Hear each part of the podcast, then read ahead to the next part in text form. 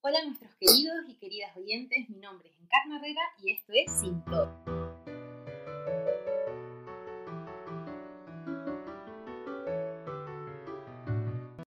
Un podcast por si no tienes nada mejor que hacer.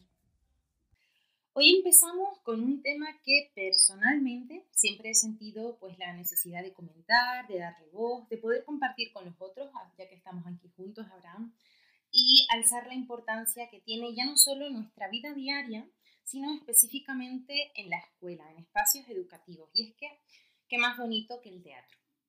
El teatro dentro de espacios educativos, pues innovando diferentes metodologías que potencien las habilidades de los niños y las niñas, de los adolescentes, de nuestros jóvenes. Y me gustaría, si me lo permites, Abraham, arrancar con las palabras de Esther Trozo, es profesora de enseñanza del aprendizaje de teatro de facultades de artes y diseño en Cuyos, Argentina. Tengo que ser sincera que no sé dónde está Cuyos, pero bueno. Yo menos si tengo familia en Argentina. y reconocida por sus libros acerca de dramaturgia en la escuela y pedagogía teatral. En una entrevista, ¿vale? Vamos a sacar las palabras de una entrevista que se le hace desde la Casa de Literatura Peruana acerca de lo que vamos a tratar, el teatro en la escuela tan importante saber pedagogía como saber teatro para hacer teatro en la escuela. Porque hay actores que con muy buena voluntad, pero nada de saberes con respecto al destinatario, hacen cosas que sería mejor que no hubiera teatro en la escuela. y también hay maestros que uno ve a veces una fiesta escolar, por ejemplo, donde pleno calor, los niñitos disfrazados de ositos, transpirando, asustados por si se olvidan algo. Eso tampoco es teatro en la escuela.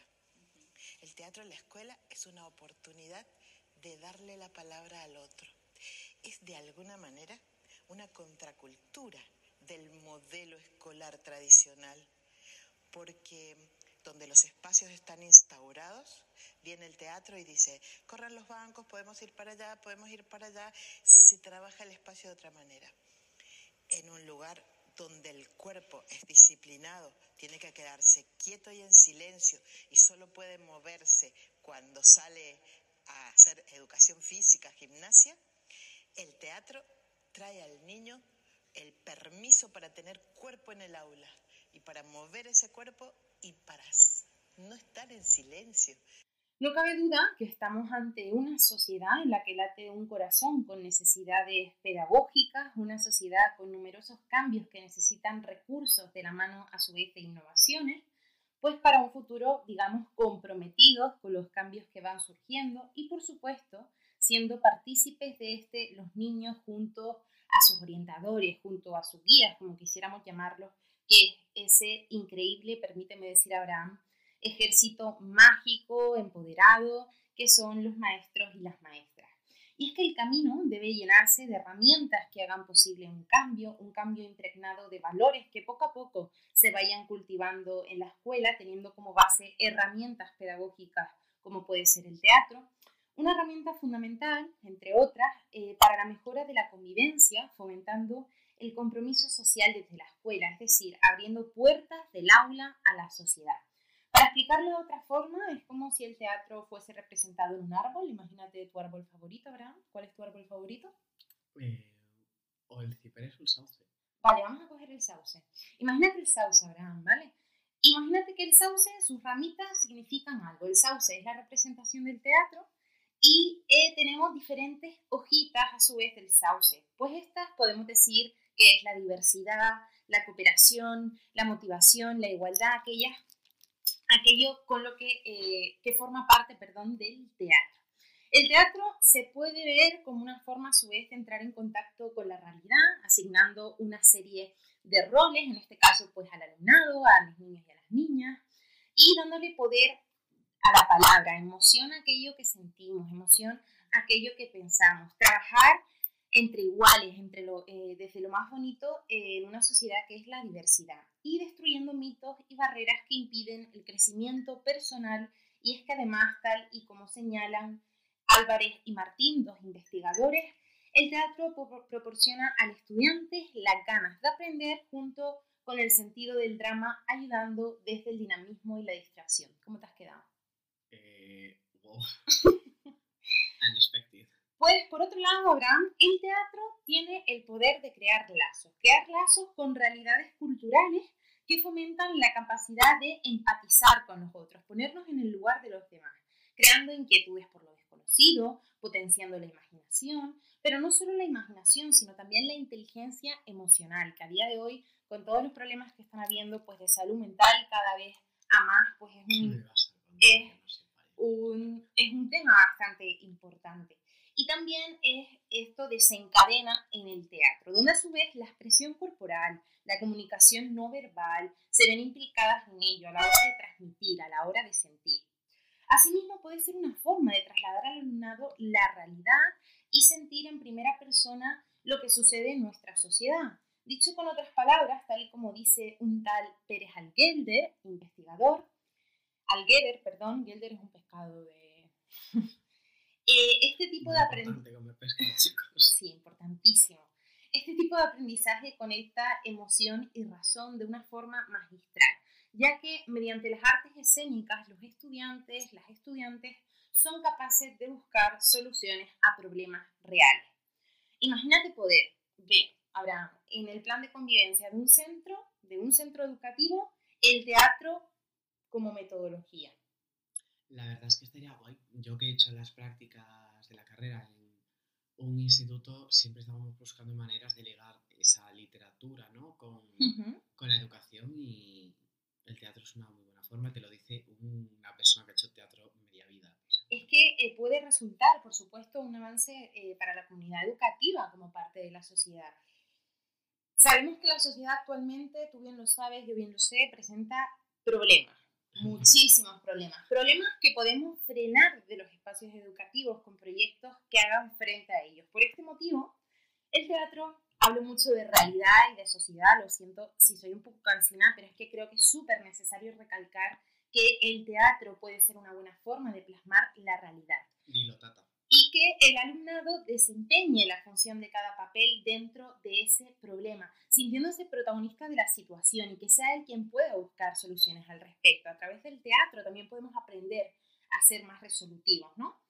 Sin dudarlo, el teatro, bueno, ya sabrás, ¿no? Tú que tienes experiencia en esto, reúne diferentes destrezas que no solo pueden ser útiles en la convivencia escolar, ahora que estamos hablando de escuela, sino también en la vida diaria. No olvidemos lo importante que es que la escuela sea un espejo de la sociedad, aquello a lo que nuestros niños y niñas se van a enfrentar y donde son necesarias las herramientas para ello. Y el teatro nos lo puede dar, o más bien, la típica pregunta eh, que nos sonará muchísimo. Pero ¿para qué queremos teatro si no me voy a dedicar a ello?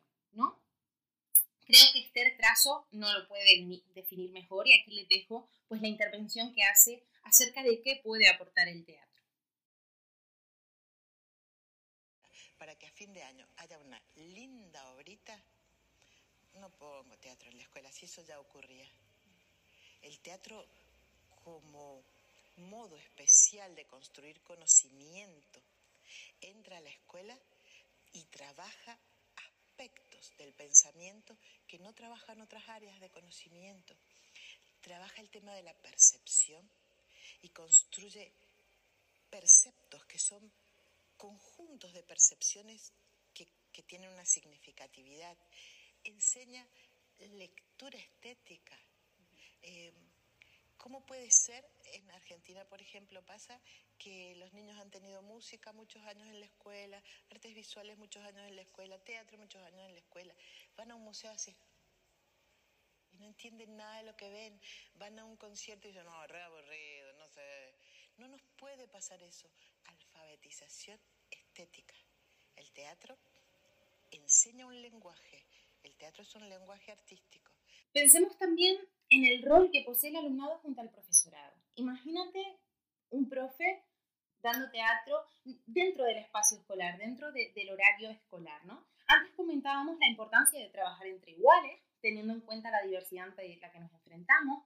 Y es que el teatro es algo que dijimos antes, tiene el poder de atribuir un papel súper importante a cada alumno y a cada alumna, donde se sientan parte del proceso, donde no se sientan excluidos dentro del sistema, eh, donde cada uno de ellos pueda sacar su potencial y validar todo aquello que se les ocurre, todo lo que su imaginación pueda crear.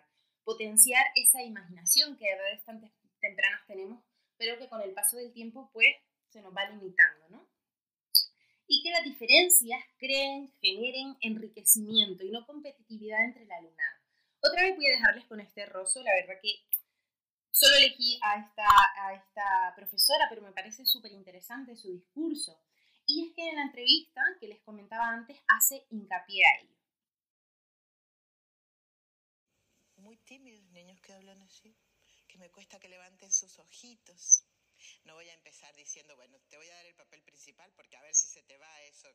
No, al revés. Bueno, a ver, ¿por dónde arranco con este niño?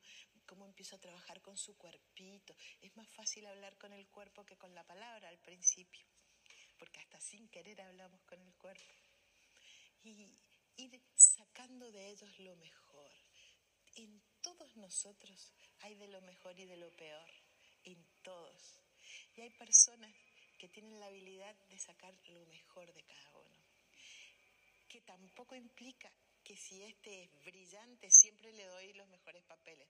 Al revés, es al que más le pido ayuda, es al que más lo pongo en un grupo al que le está costando, porque también eso es educativo. Eh, el, el interaprendizaje es fantástico entre los chicos. Cuando yo trabajo potenciando lo de cada uno y mezclándolos, lo que falta por supuesto, reconozco que eh, no estaría fácil cambiar un currículum cerrado, el currículum del sistema. Por supuesto, cambia muchísimo, cambian muchísimo las leyes, pero el currículum sigue siendo casi el mismo, ¿no? Sí, yo creo que nuestros padres y nuestros abuelos en el cole han dado lo mismo que nosotros. Pues la verdad que no te quitaría la razón, pero no me atrevo a juzgar por si acaso alguien se sienta ofendido.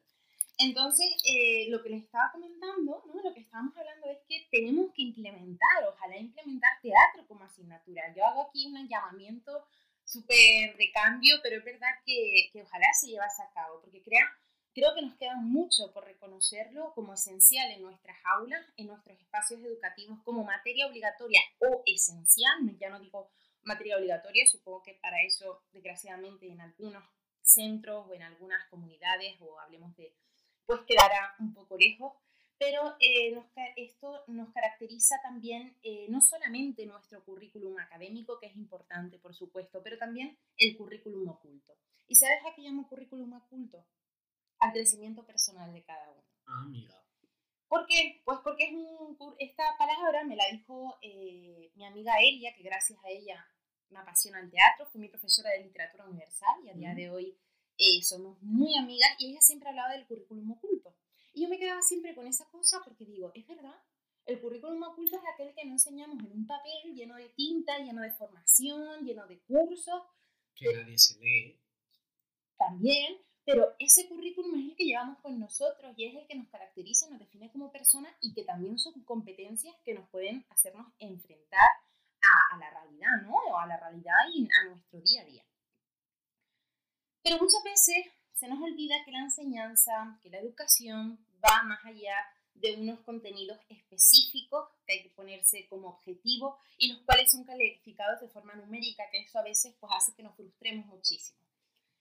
Dejando de lado la experiencia, claro, es que desde aquí hablo un poco también, por supuesto que esto parece un poco objetivo, pero al final estoy hablando muchísimo desde la voz de, desde mi voz, de, de la experiencia que he tenido. Yo aquí lo digo, ya estamos en cuarto de carrera eh, lo de agobiarnos por las notas ha sido Padre Nuestro estos tres años.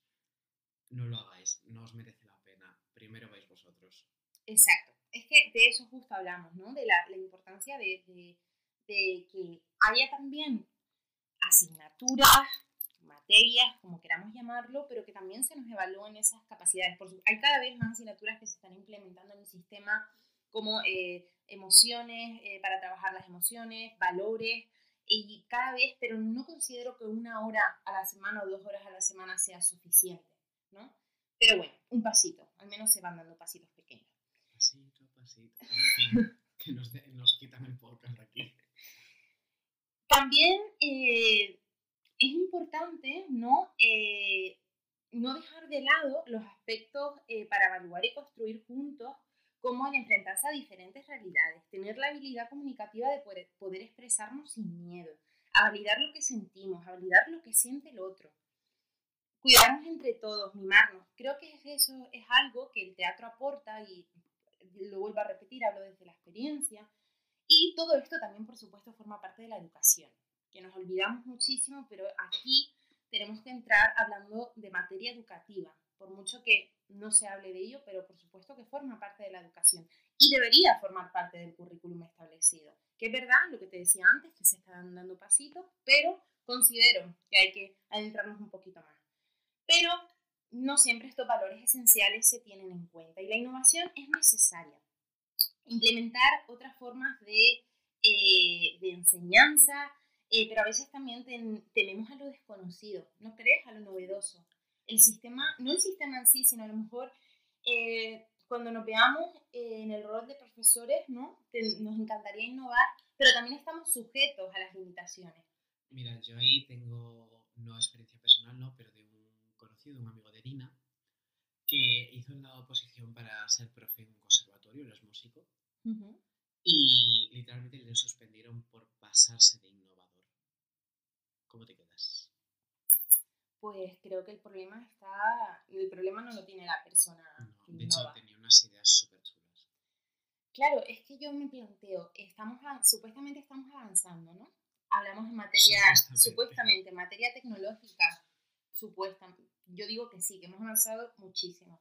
Pero hay otras cuestiones tan básicas como son la materia educativa, la política, desgraciadamente, que son cosas que, que deberían estar eh, al compás, ¿no? La educación al compás de esos supuestos avances. Sin embargo, creo que la educación se está quedando en un segundo plano en muchos sentidos. No digo para nada que no estemos evolucionando, porque sí es verdad, pero creo que todavía falta mucho por, por hacer.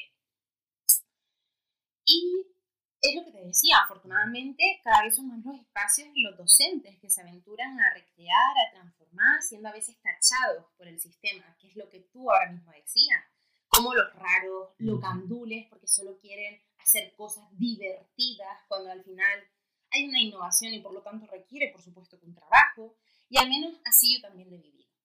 Pero, ¿y si intentamos cambiar el chip y apostamos por nuevas formas de aprendizaje? ¿O por qué no atender también estas necesidades que tiene, que tiene no, que carece, de las que carece el sistema? ¿O buscar otras formas de motivar el alumnado? ¿Qué te parece? Pues sería genial porque todos los que somos pues, de nuestra generación, incluso la generación de mi hermana, mi hermana tiene 16, eh, María, te quiero, un saludo. Como si lo fuera a escuchar o algo, ¿sabes? Te quiero decir.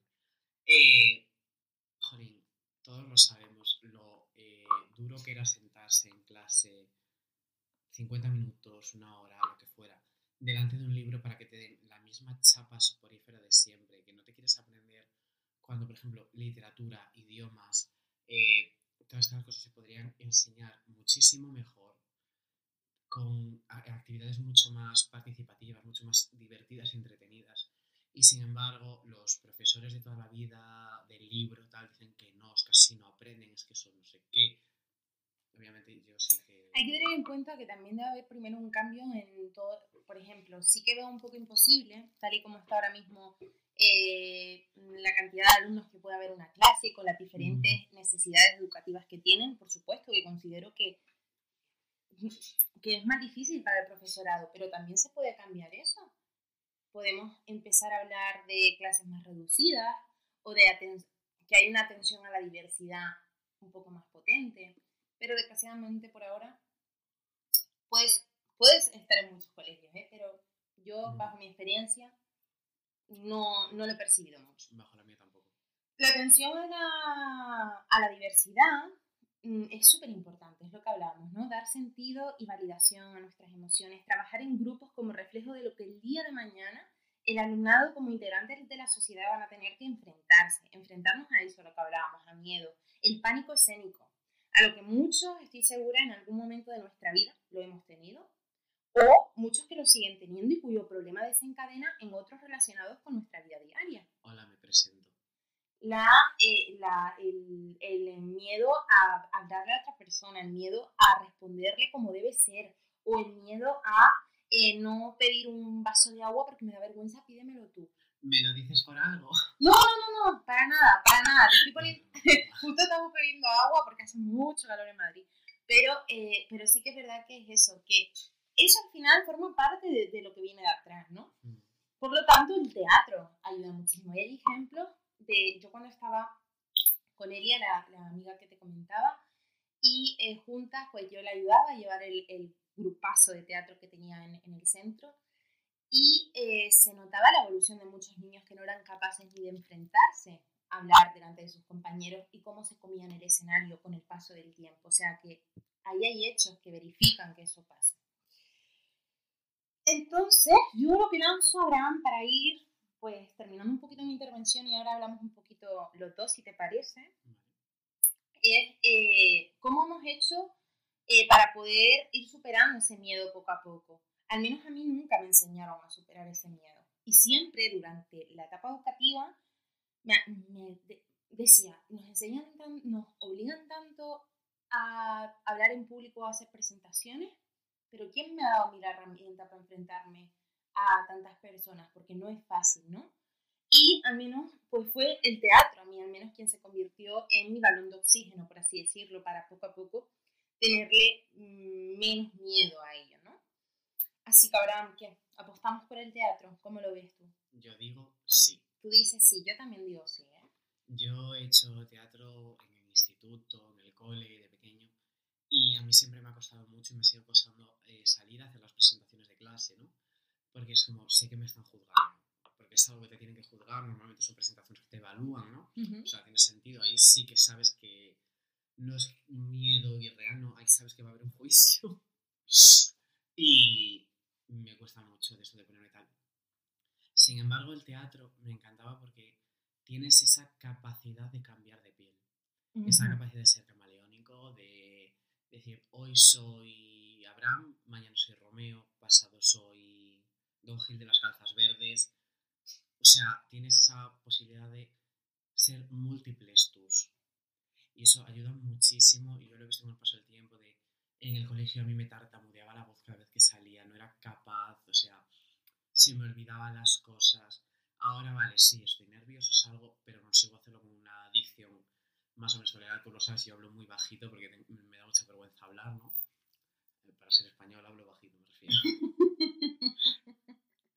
y eh, cuando salgo a hacer presentaciones en clase, o por ejemplo el congreso que di sobre literatura y brujas con querida Xiana, que es un tema del que vamos a hablar, si lo digo, why not, eh, de conseguir transmitir una información a un público y de disfrutarlo, ¿no? De Exacto. no sentir solo ese de, ay Dios, ¿qué van a decir? Me están juzgando, no sé qué, me van a poner nota. Porque llega un momento en el que te da igual. Y el teatro sí que ayuda mucho. Eh, a mí me parece una iniciativa súper chula. Yo con Inés, que fue mi tutora de prácticas y fue la, una de las profes que hizo que yo me enamorase del inglés y quisiese estudiar filología inglesa, sobre todo por la rama de literatura.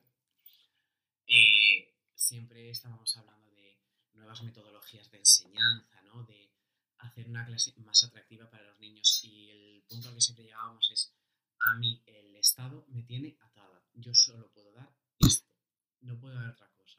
Esto estaba haciendo el gesto de acotar, no entre Sí. mis dedos. Eh, Lo que hablábamos de currículum cerrado, ¿no? Claro.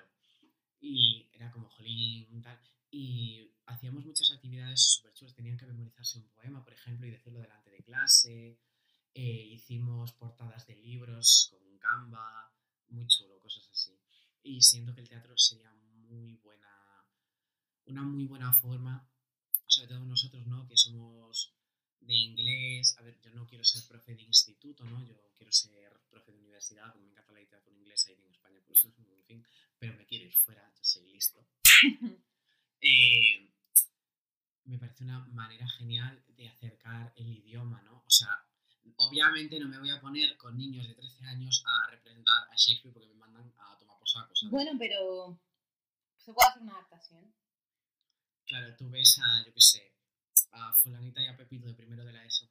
¡Oh, Julieta, Julieta! Pues mira, justo hablamos del el grupo de teatro, hicimos le- la de Shakespeare, la de eh, una... La de Shakespeare, como si no tuviera tropecientas. Sí, sí, sí, es que se me acaba de ir el nombre, A Midsummer of Night. El sueño de una noche de verano. Midsummer Night Dream. Mids- Midsummer Night Dream, mira cómo estoy. Vale. El calor, chicos. Es el calor, madre sí, sí, mía. no, está- estamos grabando esto con plena ola de calor aquí en Madrid.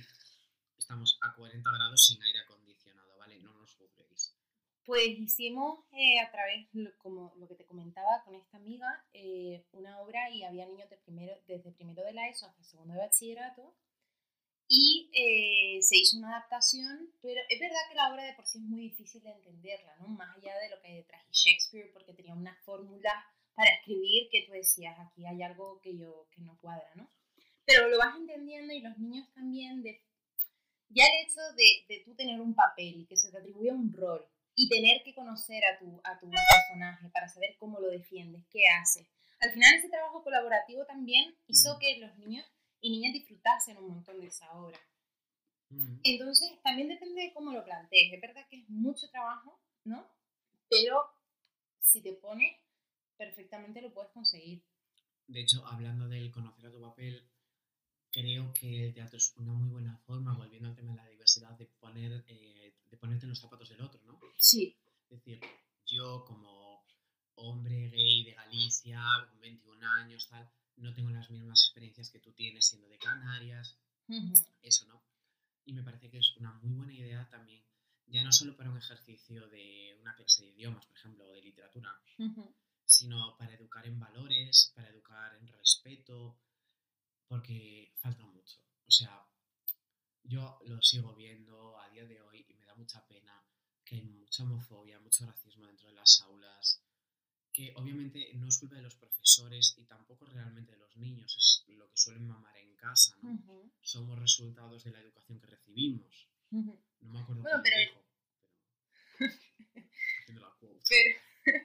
Pero, es verdad que yo totalmente de acuerdo contigo, que por mucho que eh, yo voy a decir como profesores se quiera cambiar ciertas conductas o ciertas actitudes, es verdad que es muy difícil cuando tu día a día es totalmente diferente a lo que, a lo que se te dice en el aula. Pero sí considero que algo te tiene, algo te tiene que pasar. Algo tiene que hacerte clic. No a todos, ¿eh? Pero sí confío en que muchos niños y niñas que tengan otras conductas, otras actitudes, pues desgraciadamente por lo que han vivido, por lo que han sufrido, etcétera, claro que afecta, porque al fin y al cabo es tu recorrido, es, es tu maleta de vida y es lo que te define. Sí, es, está jodido ahí. Claro, Pero depende de ti cambiarlo, ¿no? Exacto. Obviamente. exacto. Y también las herramientas que se le ofrezcan al niño y a la niña, como eh, las posibilidades que se les dé, la atención que hay hacia el alumnado. Obviamente con esto no queremos ni aleccionar ni alienar a nadie, porque yo tengo mi ideología, Encarna tiene la suya, puede Claro, parecerse supuesto, o no- no. Eh, vosotros tendréis la vuestra y bien está. Mientras no discutamos ella paz, todo bien.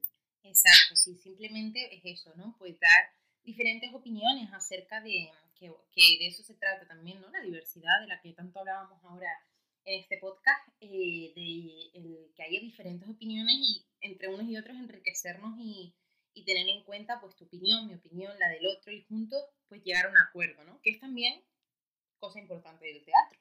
Mm. Así que nada, Abraham, no sé si quieres añadir algo más, si quieres Yo creo que esta ha sido una buena conclusión para este programa. Pues sí. Pues eso, que el teatro, pues como herramienta en el aula, como, ojalá como sea como materia, eh, se considere materia en algún momento, pero nada, apostamos por el teatro desde Sintoe. ¿Es así? Sí. Pues muchísimas gracias, espero que les haya gustado y hasta el próximo podcast. Nos vemos pronto.